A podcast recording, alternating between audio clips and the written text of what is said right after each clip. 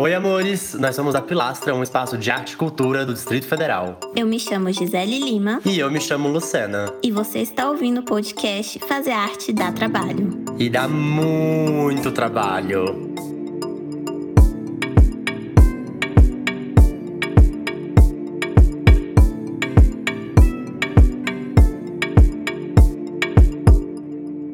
Esse é o nosso primeiro episódio e a conversa sobre produção cultural articulação de redes e o papel da produtora. Esse episódio é patrocinado pela Lei Aldir Blanc e apoiado pela Secretaria de Economia Criativa do Distrito Federal. Segundo o site Guia da Carreira, um produtor cultural está envolvido em todas as etapas de um projeto artístico e cultural, desde a captação de recursos até a apresentação e avaliação final dos resultados. Ele faz a ponte entre os setores de criação e de gestão de um projeto.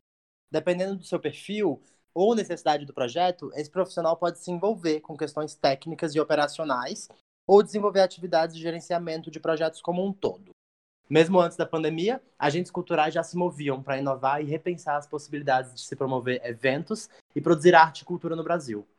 Com informações extraídas de reportagem do jornal Eu País Brasil, o setor cultural ocupava, lá em 2018, mais de 5 milhões de pessoas entre formais e informais. De acordo com dados da Pesquisa Nacional por Amostra de Domicílios Contínua, a PNAD contínua, representando 5,7% do total de ocupados no Brasil. As pesquisas estruturais econômicas estimaram que havia, lá em 2017, 223.400 empresas associadas, direta ou indiretamente, ao setor cultural, que ocuparam 1,7 milhão de pessoas formais e geraram uma receita líquida de aproximadamente 539 bilhões de reais. Vale ressaltar que o setor cultural foi e continua sendo um dos mais afetados pela crise criada pela ingestão pública durante a pandemia da Covid-19.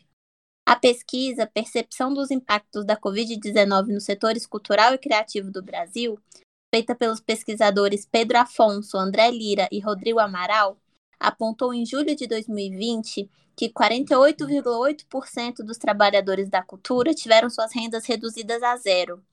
Hoje, a gente vai falar um pouco sobre produção cultural, renovação e inovação. Para isso, nós convidamos Daisy Hansa, produtora cultural, que hoje vive e trabalha no Distrito Federal. Faz parte da gestão da OSC Mapati e também é criadora do Festival Bocadinho. Para além disso, deixaremos que ela mesma se apresente. Oi, pessoal, tudo bem? Me chamo Daisy. Primeiramente, agradecer o convite da Pilastra, esse espaço e posso talvez afirmar até plataforma, né? Porque vocês fazem muitas coisas e eu tenho admirado demais nos últimos tempos. Eu ainda não tive oportunidade de conhecer a casa, mas eu, eu acompanho pelas redes e tenho colegas e amigos que já estiveram presentes na Casa do Guará, e as referências são ótimas. E olha, eu, eu já vou me desculpando aqui, porque sou marinheira de primeira viagem no Discord, embora já tenha feito algumas coisas com, com rádio, mas também é meu primeiro podcast. Eu estou bem animada aqui. Estamos igualzinha, Mas... viu? Porque também é a nossa primeira viagem no Discord. Menina, eu tô perdendo a virgindade uns 38 anos. Isso. Ai, meu Deus.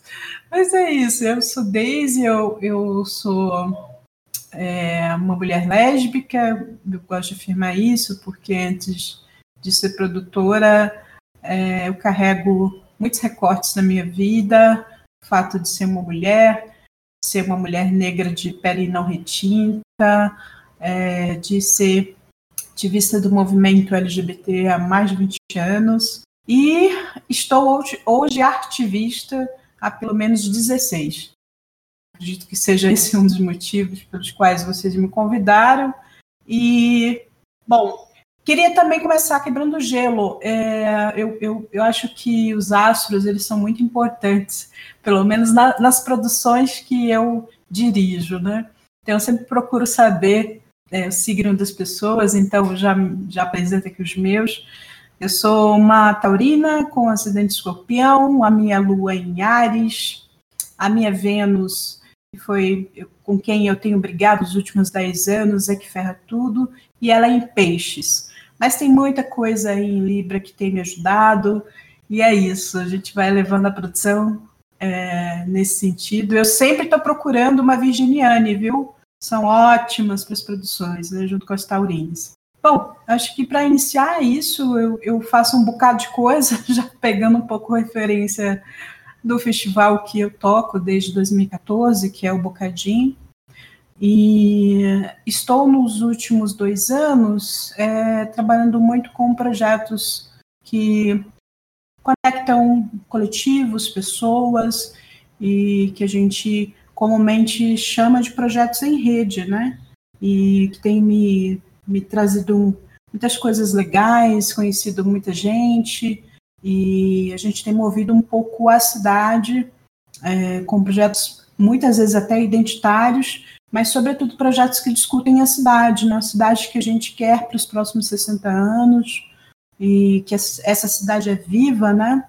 E que a gente tenta é, imprimir já esse conceito de cultura, né? Então tem muitos teóricos que dizem que Brasília está chegando agora, está começando a desenhar o que se pode dizer de cultura, né? Que é a raiz, a expressão de um povo. E o que eu fico mais impressionada e, fico grata também de estar dentro dessa movimentação é que a gente traz várias nuances, né? De, do que, que é cultura desde o direito à cidade, essa identidade desse povo daqui, e aí também no campo das artes, uma cidade extremamente multifacetada, enfim, aqui se tem de tudo. Bom, acho que foi longa essa apresentação. Nada na minha vida é muito linear, embora eu seja taurina. Ah, é isso. Você falou da, do, do sol entrando, né? Entramos no nosso sol, porque eu também sou taurina. E a... estamos aí no inferno astral, né? E vamos, é. vamos chegar vivas ao final dele. Sim. Tu é de que dia, Daisy? Sou do dia 22 de abril. Amanhã faço, faço Eita! Eita! É o dia que a gente está gravando esse podcast, né? 21, então, dia 22, estamos aí. Fazendo tá nível. Nem pode dar parabéns, senão dá azar. Não pode dar parabéns antes do aniversário. É, quando é meia-noite, a gente te manda uma mensagem para dar parabéns.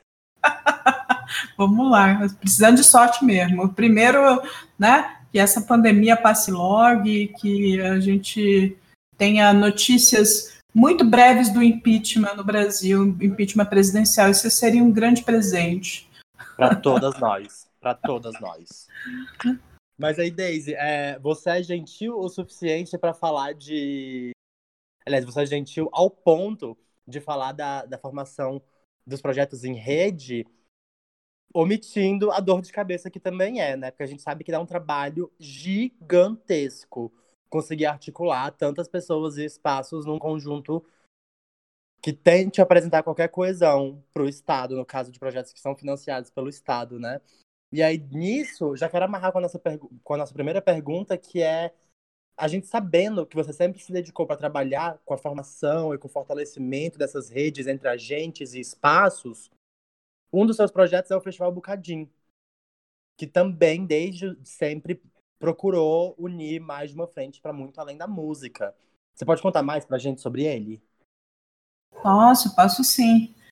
É, primeiramente, eu queria ainda ressaltar como boa taurina, é, eu sou muito ligada ao trabalho, né? E para mim é, é, é, super gratificante estar tá construindo. Eu sou uma, uma pessoa que eu posso, eu me afirmo o tempo inteiro como uma operária. E, e eu acho que pessoas que, que têm esse perfil, acho que não tem tempo ruim. E as dificuldades elas se apresentam o tempo inteiro, né? A gente vive numa profissão que ela é constantemente é, é, não é, ela não é estática. Então, é, sempre temos aí muitas muitos altos e baixos. Eu acho que talvez por isso eu tenha me apaixonado lá atrás e, e eu costumo também dizer o clichê né, das pessoas que assumiram essa profissão, que é o bicho. A gente foi picada por um bichinho da produção que não nos deixa. Mas, é, falando um pouco do Bocadinho, é, o Bocadinho ele surge em 2014, um, depois de sete anos, uh, eu estava afastada do movimento LGBT de forma mais orgânica, né, não envolvida diretamente a grupos, é, a OSCs, coletivos é, e LGBTs. E aí eu estava sentindo muito falta dessa atuação mais, digamos que institucional. Embora a ideia do bocadinho veio de uma, um amadurecimento da minha militância. É, há 20 anos atrás, quando eu comecei é, né, na juventude né, partidária e depois no movimento estudantil, e aí logo diretamente no movimento LGBT feminista, é, e aí vinha uma revolução. A minha geração pegou a, a implementação das cotas, né? Então muita coisa estava acontecendo no Brasil, assim. E bom, naquela época eu posso dizer que eu não era uma pessoa é, tão paciente assim, né? Enquanto uma ativista, eu poderia dizer que eu até comparando aí com um programa de massa, se é que quem está ouvindo isso aqui é, acompanha, mas é, o Big Brother teve a figura da Lumena lá. Então, a Lumena, perto de mim, naquela época, era uma lady, porque eu costumava ter uma atuação, principalmente com as pessoas, é, de uma forma muito incisiva. E, e com isso eu não quero dizer que o radicalismo ele não foi importante para minha vida. Ele foi, e por um tempo, e eu agradeço esse tempo, me construiu de uma forma muito interessante, mas é, tempos depois eu chego num espaço de cultura e que trabalha com criança, e aí aquela cartilha, a cartilha da, da militante que dá palestrinha é, se desconstruiu totalmente quando fui lidar no, nesse ambiente de teatro infantil, em que, em, em que as crianças acabavam por me desconcertar, né? Então foi muito interessante esse movimento e aí eu fico, comecei a maturar o que é, é, o poder da arte na vida de um ser humano. É, e aí moldando uma nova forma de atuação na minha militância, que hoje eu afirmo que a arte, a arte e a cultura são elementos extremamente estratégicos para os movimentos, né?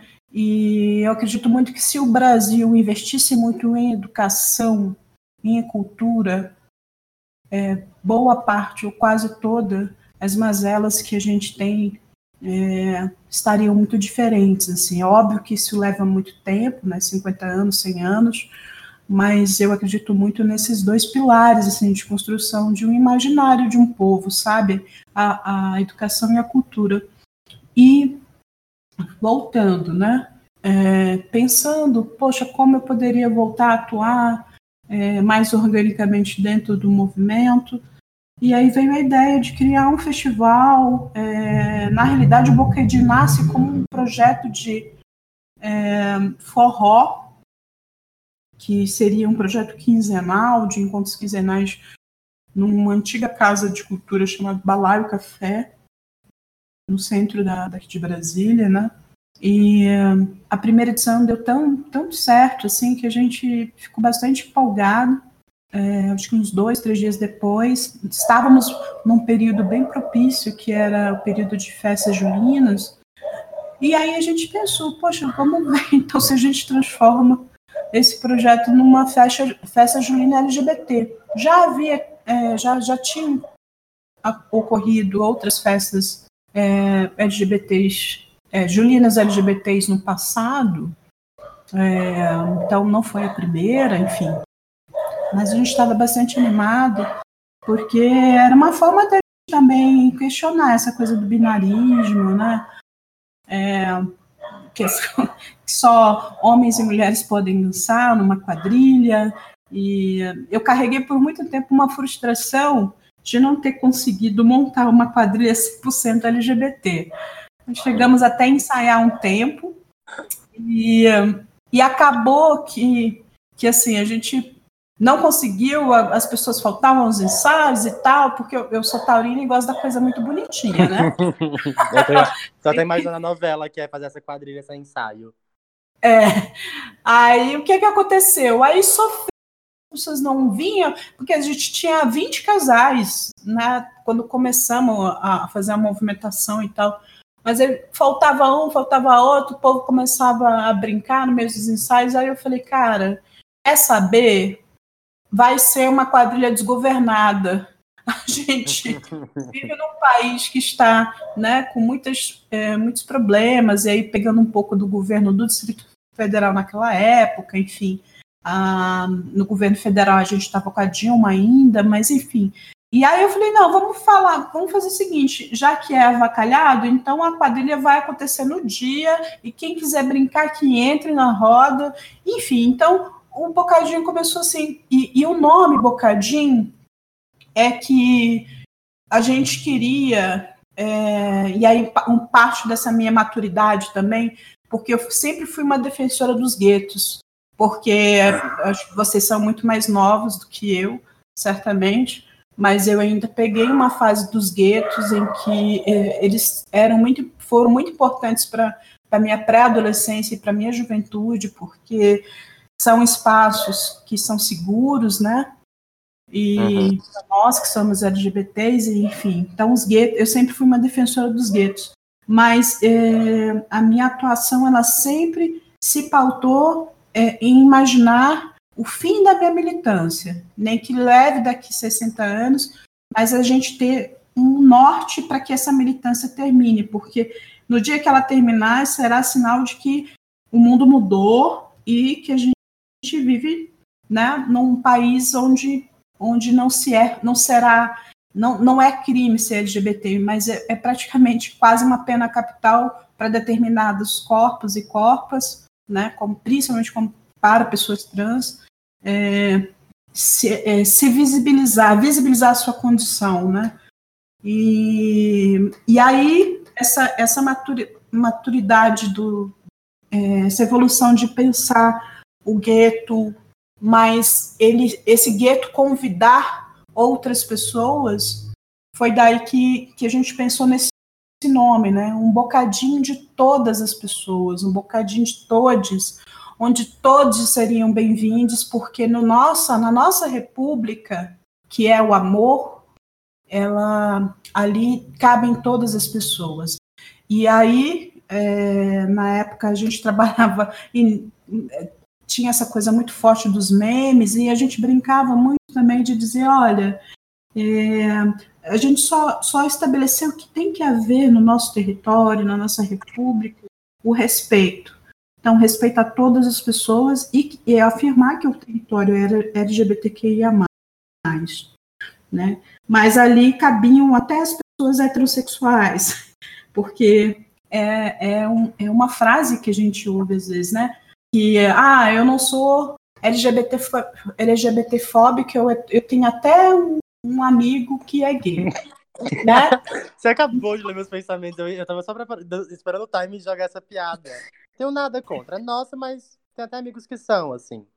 É, e aí foi, foi isso, assim, a gente usava essas frases, assim, ressignificadas, mas com humor, para colocar as pessoas que são heterossexuais, que não têm a nossa sexualidade, olha só que absurdo, a nossa sexualidade, a nossa identidade de gênero resolvida É muito doido isso, né? Então a gente jogava meio que o espelho, mas usando um pouco do humor. E isso a cultura me trouxe.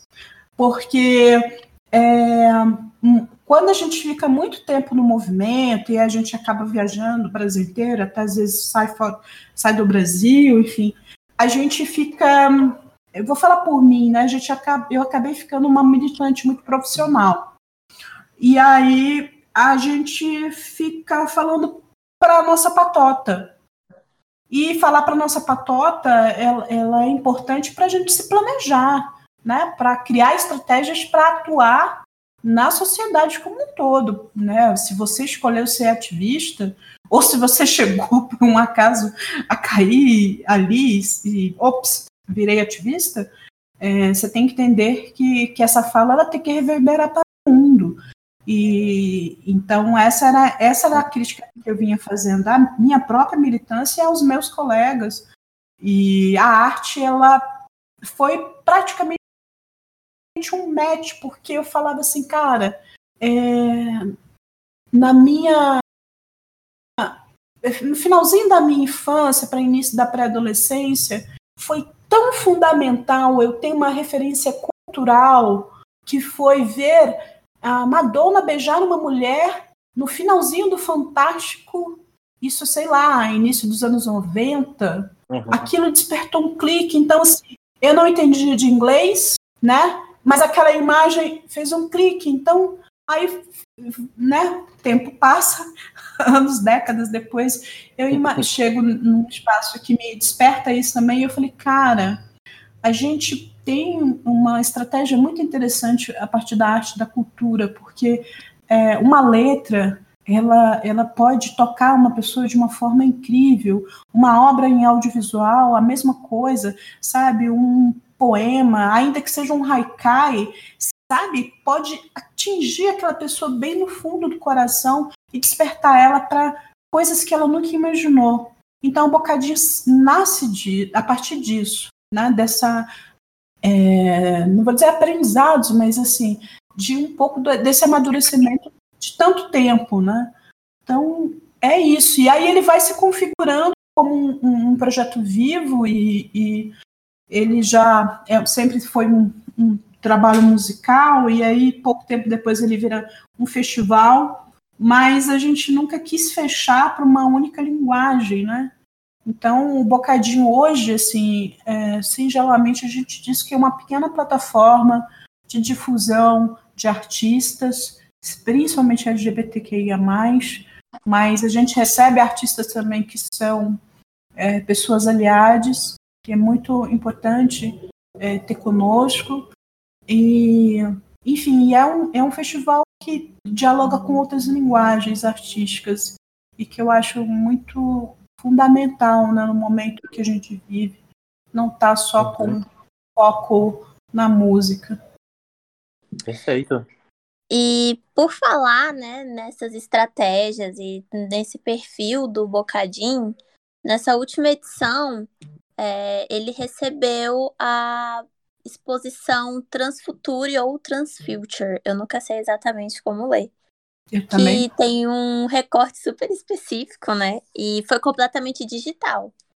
Então, hum. seria muito legal você falar um pouquinho da, do processo, enfim, da exposição, mas também de como foi pensar essa estratégia de pluralidade e olhar para essas novas possibilidades do fazer digital, né? Nesse, nessa situação que a gente se encontra e também pensar em como vão ser os eventos presenciais ou até mesmo formato híbrido daqui para frente. Assim. Sim, sim. É... Começo a dizer que assim um, ter uma, uma exposição é, no ano de 2021 nasce nasce de um de um de uma de um fracasso no passado porque em 2018 a gente estava em contato com Gaudêncio Fidelis, é, da exposição Queer Museu, e a gente estava com um recurso é, para trazer, fazer um. um é, pra, primeiro para trazê-lo para fazer uma palestra e, e a gente também estava estruturando uma, uma pequena exposição com artistas LGBTQIA, aqui do DF, para acontecer em 2018. E, enfim, tivemos é, problema com o recurso chegar a tempo e isso quebrou totalmente as nossas pernas, porque é, a gente estava se abrindo para outras linguagens. Além da música, a gente já vinha trabalhando com intervenções cênicas, né, teatrais e, e de dança. É, e as artes visuais, elas sempre tiveram presente na minha vida, né? Eu costumo dizer que eu sou uma, artista visual fajuta, hoje não atuo mais tanto, porque não me sobra tanto tempo, infelizmente, é, mas sempre teve presente, assim, então eu acho que como outras coisas no próprio Bocadinha, né? O audiovisual também é uma linguagem que a gente vem é, namorou no passado e hoje a gente já vem trabalhando desde 2019. Então, e esse ano também a gente será a linguagem que a gente vai se aprofundar, porque não, não poderá acontecer igual, né? Obviamente, não é possível. É, mas enfim, então nasce de um, de um fracasso no passado, mas que deu super certo. E aí né, eu, é, para pessoas criativas, assim como eu, é, é muito importante você contar com parcerias que lhe entendem, né? Porque pessoas criativas, é, quem, quem for criativo aí vai me entender muito bem. Quando a gente expõe uma ideia é, às vezes pode parecer muito maluca ou fora da curva dessa estabilidade que muita gente procura, é, isso causa alguns incômodos, né? Mas eu sou uma mulher que vivo por conta dos incômodos. No dia que eu estiver acomodada, eu acho que eu morri. Enfim, mas é muito importante a gente ter parceiros e parceiros, porque é, as pessoas podem acabar, é, te entendem e aí imediatamente não questionam tanto e se soma, né, esse, essa ação que, que você estiver propondo. E, e aí um desses parceiros foi o Isaac. O Isaac é um grande parceiro que eu tenho já há alguns anos. Ele foi um, ele é um ex-aluno de uma oficina de produção que eu fiz em 2015. E um, eu, eu olhei para o Isaac e falei assim, menino, e ele é muito tímido, né? E eu falei, menino, você tem muita coisa para tirar dessa cartola. E ele também estava numa fase de, de ter, ele já tinha terminado a graduação em publicidade e estava ali flertando com as, com as artes visuais, mas ele acabou fazendo, eu acho que ele até concluiu já, se eu não me engano, é, acho que História da Arte. Tem esse curso do UNB, não tem? História, História da Arte? Acho que tem, não tenho certeza. Tem, inclusive, eu sou formada nesse curso e o Lucena é graduando nele. Tô no processo. Eu fui expulsa pela UNB, mas tô tentando voltar. É, pois é, então na minha cabeça não estava tão fraquinha, não. Então ele é. E aí eu pensei nessa fase, né, de dele estar tá se colocando, se experimentando, e, e, eu, e ele é designer, um, um ótimo designer, por sinal.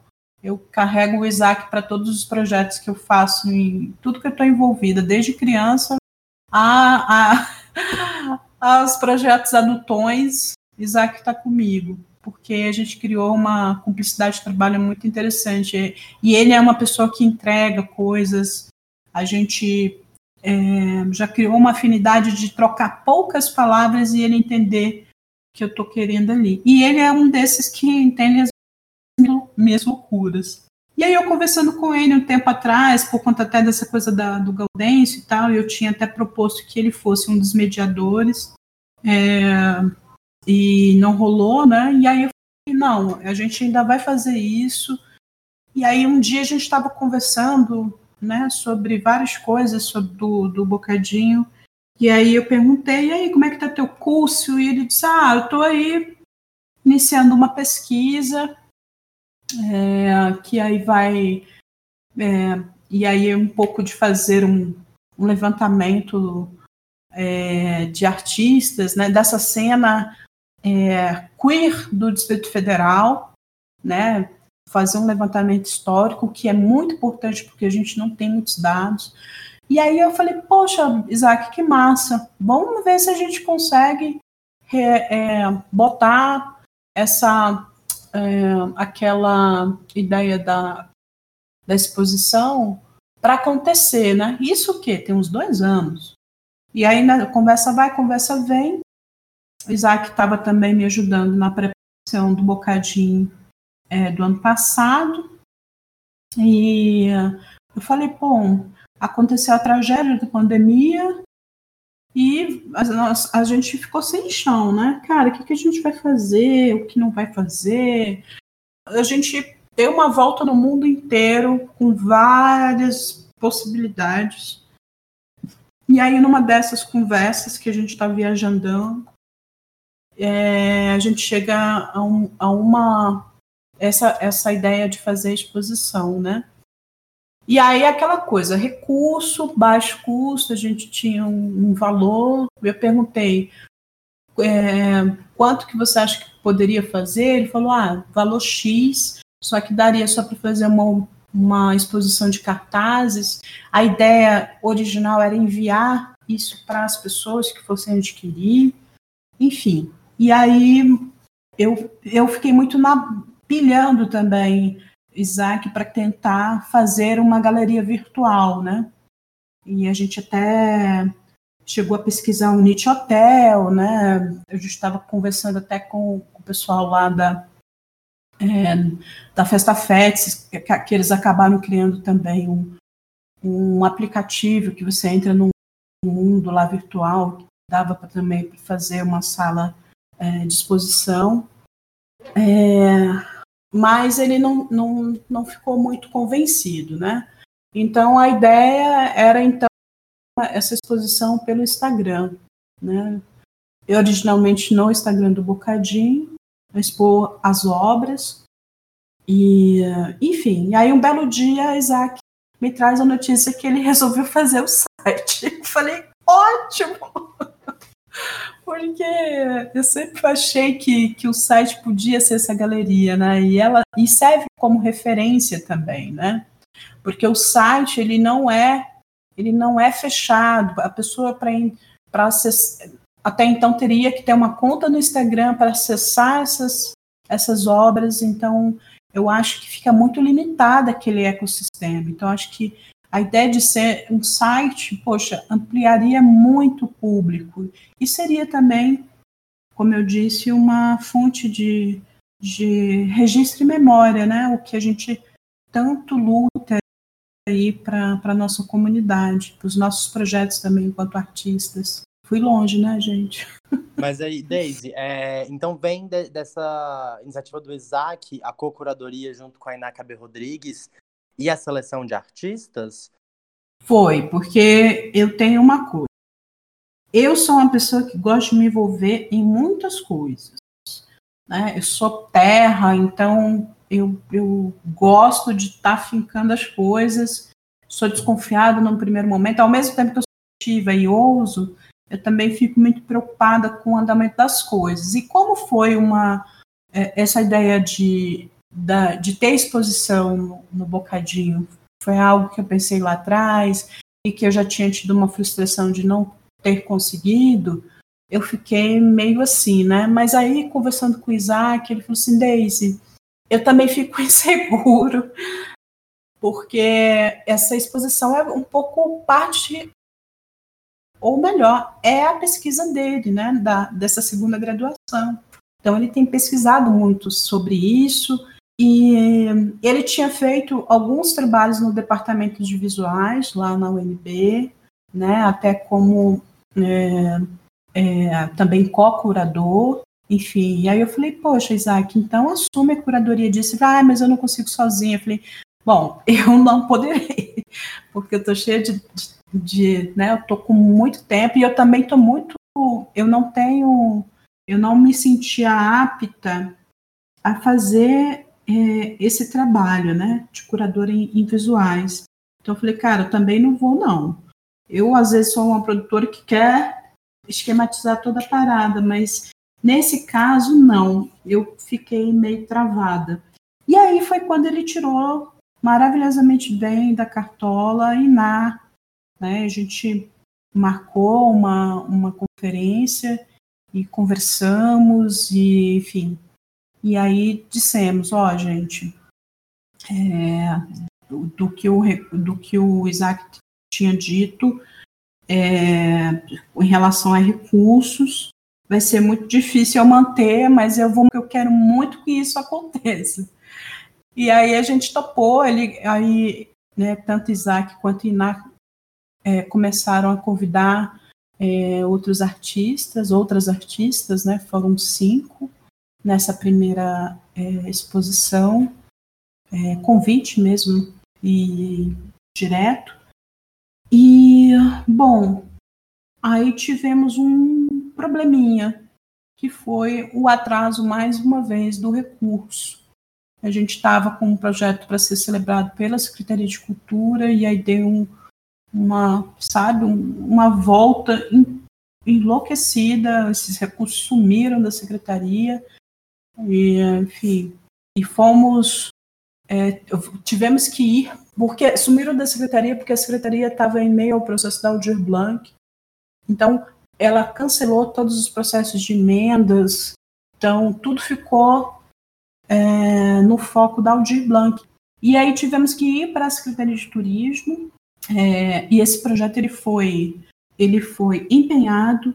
18 horas e 30 e poucos minutos do dia 31 de dezembro de 2020. Então vocês imaginam assim, o cansaço, assim, as idas e vindas, porque trabalhar com emendas, né, com termos de fomento, é, não é uma tarefa muito. Cansado. Ai. Pânico também, né, gente? Plano 31 de dezembro, aos 48 do segundo tempo. É. E isso assim porque, né, a gente tem conhecidos. Porque é, aconteceu isso com vários outros projetos, com outros colegas também, em que a galera falou: não, no final de ano, eu estou indo para minha casa ver minha família e ceiar, não tem né? Então, muita gente ficou de fora. Então, assim, a gente tentou, inclusive, a gente perdeu um dos projetos, que era o território, por conta do valor e tal. É, e o Bocadinho a gente conseguiu salvar porque o recurso era bem pequenininho comparado ao outro projeto e tal. Mas, enfim, para dizer é que tivemos um probleminha nesse acordo com o INAI, com o ISAC, do pagamento das artistas, né? porque o recurso sair, é, demorou a sair, né? Era estava prometido para novembro e aí dezembro e aí não fechou o projeto e a gente foi atrás. Então o que que aconteceu, né? Isaac adiantou é, pagamento de 50% dos cachês das cinco artistas e Iná, né? E os dois, Iná e Isaac seguraram a curadoria para receber a, agora em janeiro. E aí, enfim, as obras estavam né, sendo confeccionadas e tal. E eu dei total abertura assim, é, para é, o Isaac, e ele, por sua vez, dialogou muito com a Iná. E a única coisa que eu, que eu me recordo de dizer é que eu queria muito, muito, muito, muito mesmo que a gente tivesse uma exposição com um olhar para pessoas trans, né? Do olhar de para com. Então, e, e foi match de novo porque ele também tinha pensado inicialmente, né, pra, para esse público, né, para essa comunidade. E aí a gente sempre fica naquela preocupação, sabe, é, Gisele e Lucena, dessa coisa do lugar de fala, porque é, imagina, né? A gente está propondo um, um, é, uma exposição que fala de, de vivências que nós dois, aí falo de mim e de, de Isaac, nós, nós não vivemos, né? Nós somos artistas, mas é, falar das nossas singularidades enquanto pessoas trans, a gente não poderia, porque não era. Então, acho que foi por isso também, e por conta da competência de né, uma grande artista, uma pesquisadora, foi que também fez o convite. E estão já fazendo várias outras coisas. O projeto agora ficou muito gigante. Eu fico muito feliz. E aí eu sempre ressaltei para Isaac, Isaac, é, essa exposição, a exposição de vocês, né, é, ela, ela é um projeto seu particular que a gente abraçou no bocadinho, que eles entendessem que aquela exposição né, era um projeto que o Bocadinho estava abraçando, né, não era um projeto que a gente ia se apropriar. É muito importante a gente afirmar é, essa coisa da autoria, sabe? A gente respeitar também. No mundo hoje em que tudo é, parece mixado e, enfim, que as pessoas esquecem de acreditar até uma ficha técnica e achar que isso, ah, foi um descuido. A gente tem um outro olhar. Seis, eu queria pegar esse gancho que você trouxe agora do lugar de fala e do, e do cuidado que a gente precisa ter com, com o nosso próprio posicionamento enquanto produtoras. E aí eu queria já abarrar os. Mas... Continuar trabalhando com dignidade, eu acho que a gente precisa ter mais oferta, né? Principalmente é, é para artistas iniciantes ou artistas que estão é, nesse intermédio entre iniciante e, e, entre aspas, os notórios e as notórias. Então, eu sinto que não há muito incentivo para essa galera. Então, eu acho que eu preciso mudar um pouco, gente, a oferta. A oferta de fomento, mas eu ainda vou um pouco mais além, porque também não adianta eu, eu sinceramente, é, se alguém se sentir aqui ofendido, ofendida, eu peço desculpas, mas a intenção não é essa, é, é refletir. Mas eu, eu, eu fico olhando Brasília de vez em quando e eu fico assim, gente, eu acho Brasília tão careta, tão cafona, tão. É, é, é, as pessoas não procuram, cara, sei lá, ler. Sabe, a gente vive uma cultura de uma cidade que é, estuda para concurso, ou seja, talvez a, a única, é, é, o único contato com leitura que as pessoas fazem, eu falo das pessoas adultas, né? É, para isso, né? Ler livros técnicos e tal. Mas eu fico às vezes olhando e falei, cara, como, como a capital do país, é, desse país tão, tão multitudo, tão incrível, pode ser assim. Então, é, é, para responder que além dessa primeira urgência da, of da oferta de fomento, a gente precisa também formar públicos, né? E isso eu acho que é a grande questão. E eu falo formar público, não quer dizer que você tenha que colocar 15 mil pessoas dentro de uma arena para sua arte, não.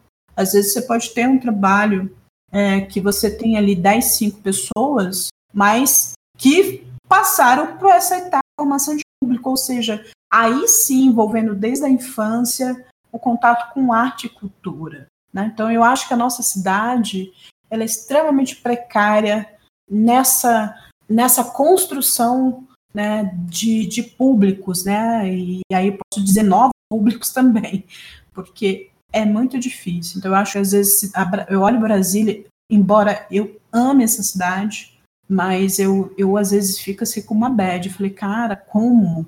Como? Aí é um resultado disso, né? Eu sou entrevistada aqui, então eu posso falar. É, é, é significa 70% da população ter votado em Bolsonaro, por exemplo, né? Como uma pessoa né, com um pensamento crítico conseguiria votar nesse ser, né? Conhecendo todo o seu passado, enfim. Então, acho que urgentes são essas duas coisas: a oferta de fomento e a necessidade, e acho que contínua, da formação de público. E aí, Daisy, pensando nessa experiência toda, nesses anos todos que você está aí nessa, na estrada, né, de, com, como produtora cultural, enfim, nesses mil projetos, Vou puxar nossa última pergunta, que é te perguntar quais foram os principais desafios que você enfrentou na carreira de produtora até hoje.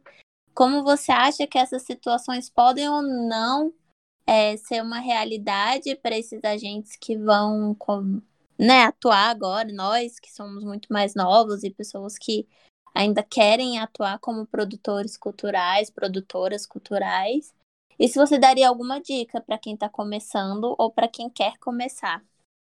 Pois é, eu vou começar como é, com a dica. É, e aí isso é para a vida. Isso eu carrego para minha vida. É, se teu coração está falando, vai, se joga. Porque não existe essa da gente ficar muito tempo pensando, arquitetando. E aí falo com, como uma pessoa de, de terra, né? Uma pessoa que para se movimentar, é, ela já analisou todas. Eu acho que essa coisa de ter um pouco escorpião e de ter Ares no meu mapa, né? Nessa tríade inicial, me deixa, me tira um pouco desse desse marasmo. Mas eu, eu sempre fui uma pessoa muito sonhadora, eu acredito. É, todos os projetos que eu estou envolvida atualmente, vocês podem ter certeza. Hoje, hoje eu posso me dar o luxo de dizer que eu trabalho com as coisas que eu quero. Né? Até escolha de projetos, eu, eu recentemente até é, acabei dispensando um projeto que me pagaria extremamente bem mas que eu não via nenhuma afinidade e, em um segundo momento, também não via muita seriedade na condução. Então, hoje eu posso dizer, posso me dar esse luxo, não, não são todas as pessoas que têm essa possibilidade, eu reconheço, mas eu desejo que todo mundo possa um dia ter, e o mais rápido possível, de dizer que trabalho com o que quero, né? E é isso, faça, Sempre, nunca deixe de fazer, ainda que as pessoas pensem que o que você está propondo é uma coisa louca, que ninguém nunca pensou, propôs antes, e, ou que não vai dar certo, não, vá, vá, vá com medo, sabe? Ah, não tenho dinheiro, tudo é possível fazer até com baixo custo. É, os meus projetos independentes, principalmente, e aí cito até o Bocadinho, eu paguei Bocadinho do bolso durante cinco anos. Né? Hoje nós estamos indo para o nono ano do, do, projeto, mais cinco anos eu, eu paguei o, o festival, né, 100% dele. Então, é, é, a gente não precisa esperar um fomento público se a gente acredita numa, numa causa ou num, num projeto, enfim, aleatório. É, é, se, se você sente que aquele. É, ouça muito a sua, o seu sete sentidos. Se, é, esse é, sentido não falha, não falha, não falha mesmo. Então, converse com ele e ele certamente vai dizer para você, vai te dar esses insights de que pum, pode dar bom, pode dar ruim, mas é isso, sempre faça. E, bom, eu acho que de resto, para quem está querendo também atuar, começar a atuar como produção, é, é uma profissão que não é estática, mas é uma profissão que é difícil. Você muitas vezes tem que estar num papel de liderar pessoas e estar nessa função muitas vezes é um pouco desafiador, porque a gente lida com todo tipo de gente, né? E a gente é também um tipo de gente para as pessoas que a gente está ali, entre aspas, liderando. Então, acho que tem que ter uma. Com o tempo, você acaba é, moldando, assim. Acho que eu criei um mecanismo de algumas vezes eu não ser tão passional quanto eu sou. Mas eu te confesso que em muitas coisas, quando a coisa está pegando ali, porto não tem. Você é a primeira pessoa a chegar e a última pessoa sair. E aí, nesse mundo de empreender na produção, acho que no início dessa conversa eu comentei sobre as parcerias. Então, dá, dá a importância de, com o tempo, você ir formando esse grupo, né? Ou ainda que você feche apenas uma única pessoa para ser seu par aí na produção, mas essas parcerias elas são valiosas. Então, assim, saiba é, notar essas pessoas diferenciadas que vão dar match com, com seus ideais para aquele trabalho de uma forma muito colaborativa. Então, saiba observar, notar é, pessoas que possam caminhar junto com, contigo, sabe? Porque, é, é, enfim, é uma coisa que tem tem muita rotatividade, assim. A nossa, aliás, a nossa profissão tem uma, uma rotatividade de projetos muito grande, né? A gente está encerrando um projeto que teve um fomento, e aí depois, tempos depois, a gente é, cai em outro projeto com outro tipo de fomento, ou não fomento, ou com bilheteria, enfim. E é, muitas vezes você tem equipes distintas, mas eu, hoje eu certamente tenho ah, pelo menos cinco pessoas que estão sempre comigo nos projetos que eu, que eu desenvolvo, né? Às vezes não dá para trabalhar com todas elas, mas assim, vamos fazendo, acaba, que a gente faz um rodízio, é, mas eu tenho sempre essas cinco pessoas que eu confio extremamente e confio não só é, em termos éticos, que também é outra coisa extremamente importante é, nos meus trabalhos. Não adianta eu atrasar a abertura de uma peça de teatro porque uma pessoa da equipe, uma atriz, ainda não chegou. Não existe isso. O público chegou e o trabalho tem que começar. Né? Então, é, a nossa profissão é também muito de mediação, né? O tempo inteiro mediando, mediando conflitos, é, problemas que surgem, né? Uma atriz que não chega, enfim, eu já quase entrei em cena, para vocês terem uma ideia. Né? Eu, eu, Ai, ela não eu... chegou, deixa que eu entro. Cadê o texto que eu vou lá fazer? É isso. Não, é isso. Né? Eu super entendo. Assim, porque o, a gente também conversa muito, principalmente de um lugar de curadoria, num lugar de quase terapia, né, Gi? A gente ocupa um lugar quase de terapeuta. E o produtor não é muito diferente nesse sentido, porque quando você passa a ocupar o lugar de mediação, de, de, de resolução de conflitos, às vezes as nuances são psicológicas, são interpessoais, são individuais. E cai no colo do produtor e da produtora, né, Daisy? Tipo, ai, não Sim. tô bem. Que, e aí? O que, que o produtor vai fazer? Vai dar um jeito de fazer ficar bem ou arranjar alguém que dê conta de segurar o babado ali, mas cai no colo do produtor sempre. Sim, pro bem ou pro mal, né? Na verdade, pro bem nem sempre cai pro produtor. Eu queria, ou cara, eu queria que, que caísse pro bem também. Hoje eu tava ouvindo uma música ah, da Pete.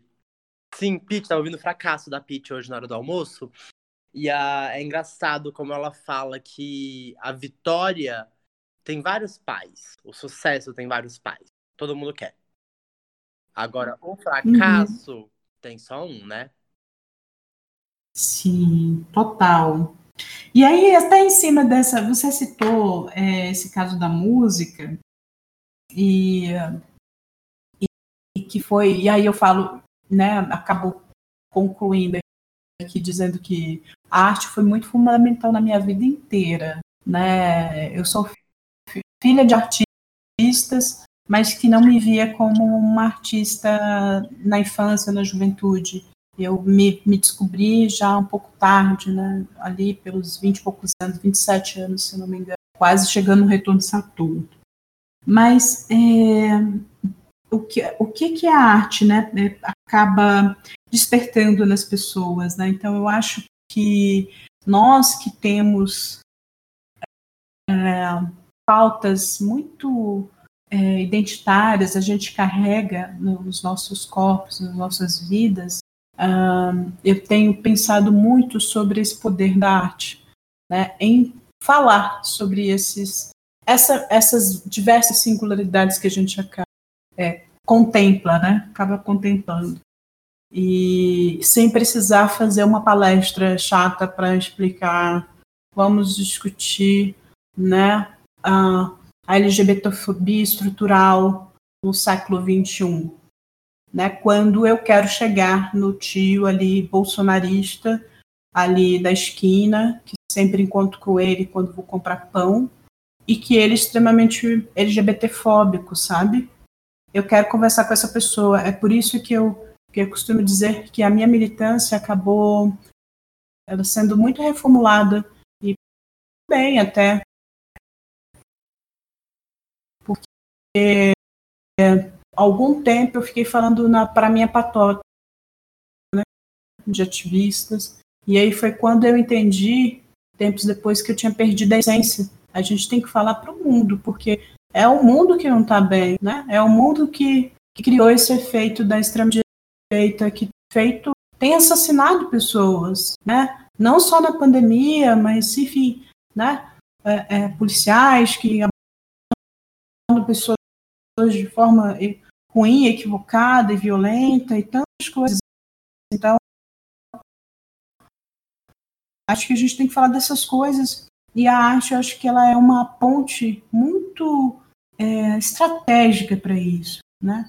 Que acaba chegando de uma forma muito interessante. Eu acho que a arte ela, ela aproxima é, diferentes, aproxima dissidentes. E, e eu termino dessa forma porque, é, enquanto uma produtora, os meus projetos, hoje, eu sou tomada por projetos identitários, né, que estão envolvidos com cenas, que discutem o direito à cidade.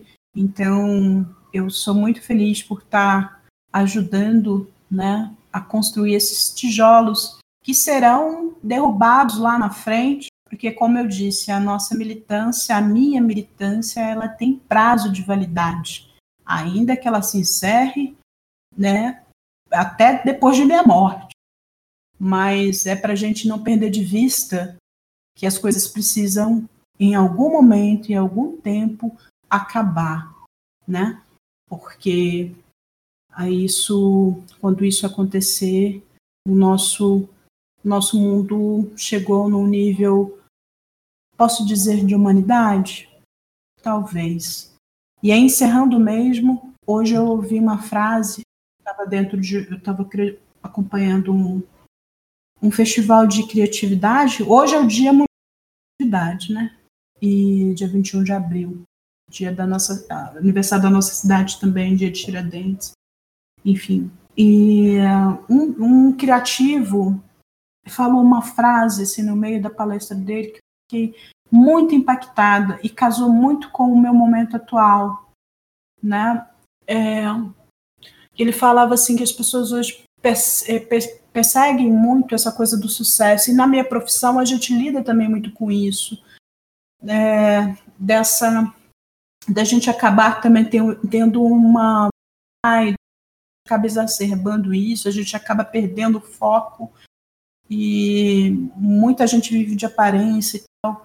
É, e aí ele falou uma coisa que fiquei assim, cara, que, que é isso, para mim é isso. Se você quer ganhar um milhão de dólares, que acho que todo mundo tem o direito, e, e se trabalhar, faça isso mesmo. Mas se você quer ganhar um milhão de dólares, ajude um milhão de pessoas. Né? Porque o que, que é o dinheiro? O que, que é o sucesso? Se você não impactou a vida de pelo menos uma pessoa no mundo. Então eu acho que é isso. Eu acho que eu sou ainda uma sonhadora. Eu sou uma multi-ativista que quer ajudar muita gente. E com isso de ajudar, eu, eu, eu também serei muito ajudada nos meus processos que estão em abertos, né, com os meus processos de curas internos enfim, e da construção dessa cidadã, que ainda está em construção. Então é isso. Eu viajei demais, mas é, me coloca à disposição. Mas é sobre isso. Gente, é... com esse pensamento incrível de fazer um milhão ajudando um milhão de pessoas, a gente agradece vocês que nos acompanharam até aqui. Daisy, muito, muito, muito obrigado pela sua disponibilidade, seu tempo de conversar com a gente hoje. Espero que essa conversa tenha ajudado vocês que estão interessados a entrar para a produção cultural ou que já trabalham com produção cultural e estão repensando qualquer caminho disso, a chegar em algum novo lugar. Coragem para todas nós. Obrigada, gratidão. Gi, quer encerrar? É isso, não só agradecer mil vezes a Daisy por estar aqui com a gente. É uma honra e um prazer estar estreando com ela. Acho que nossos caminhos se cruzaram de um jeito muito feliz e é muito bom a gente encontrar pares de luta, de pensamento, de trabalho, de novas de construção de novas realidades, de novos mundos. Então, fica aqui uma gratidão imensa por você estar aqui com a gente hoje, estar disponível para compartilhar, estar disponibilizando seu tempo e agradecer quem está escutando a gente também é, dizer para ficar ligado aí que vamos lançar vários, vários episódios desse podcast e tá sendo uma delícia produzir isso para vocês. Obrigada, viu, gente? Obrigado a você. Projeto lindo. Gente, essa. Eu vou e da longa. Essa foi a Daisy Hansa. Nos vemos no próximo episódio. Pronto, pessoal que estiver editando o podcast, espero que a gente não tenha dado muito trabalho para vocês. É, eu vou encerrar o Craig aqui, gente. Dois tempinhos.